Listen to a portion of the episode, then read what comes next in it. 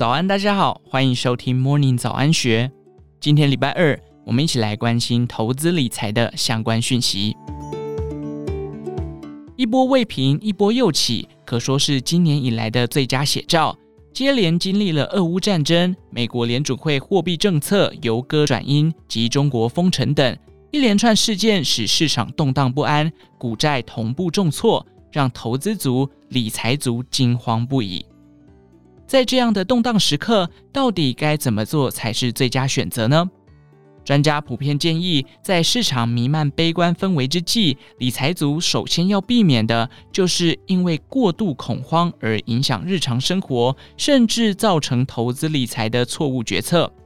换言之，动荡来袭时的第一要务就是设法减少恐慌。至于该怎么做，最简单的思考。就是适度拉高投资组合中的现金部位，这也代表着你可以适度调降整体股债的持有比率。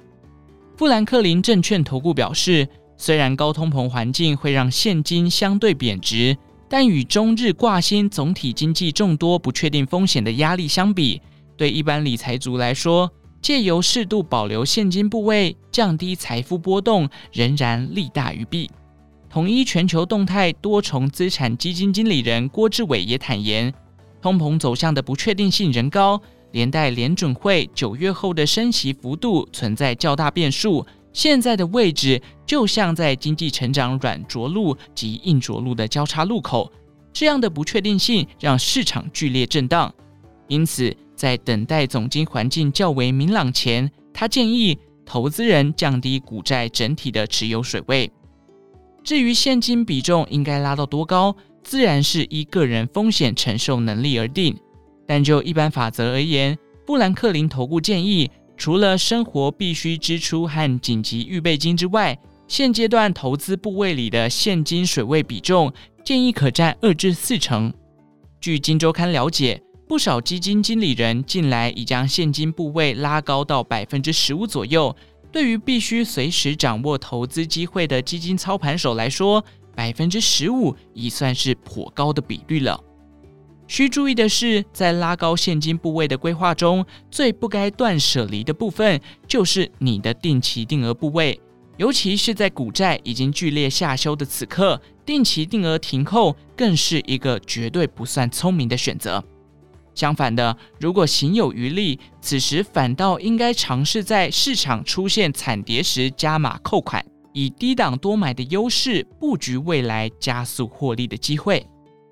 这套说法其实是有实验证明的。不妨让我们先回到前一次的金融市场末日级惨跌时刻，也就是二零零八年的金融海啸期间。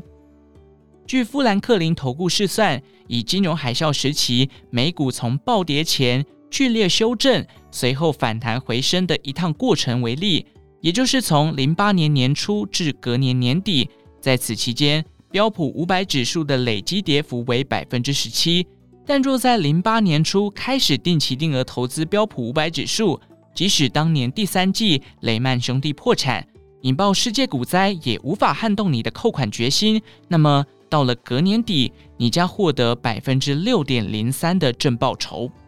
也就是说，在股市剧烈波动时，坚持定期定额投资策略，效果不仅远胜于恐慌下的停扣，更会比单笔投资来得更具优势。定期定额的精髓之一是掌握市场或资产类别的微笑曲线，因此挑到嘴角右端总会扬起的资产，将会是成功的关键。于是，当被问及动荡年代理财族该想到的，不少专家建议，现在正是布局长期趋势明确向上产业的机会。对此，郭志伟建议从营业利益率及溢价能力等指标着手，在经济成长下行的环境下，企业是否保有获利能力，将会是市场关注的焦点。而高通膨对企业获利的侵蚀，也让企业议价能力更显重要。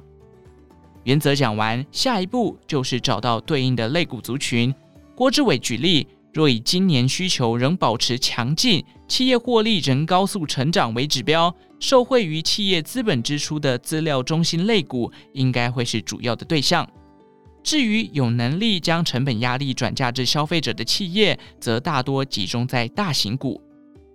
布兰克林投顾则建议，投资人应放眼长期主流趋势，而因应气候变迁、绿能减碳相关议题，堪称不败题材。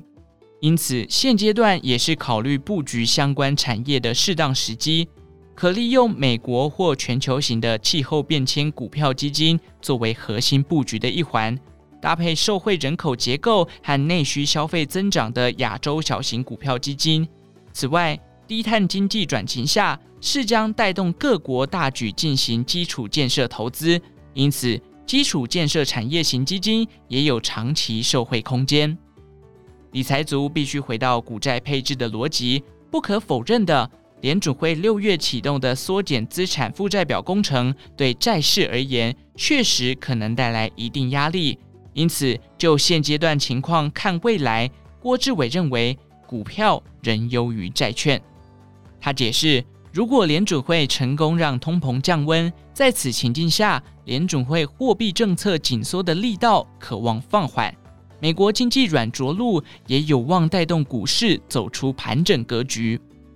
而若通膨始终居高不下，联准会被迫持续升息，在利率上行牵动债券殖利率跟进向上的环境中，股票的表现机会仍然比债券还要大。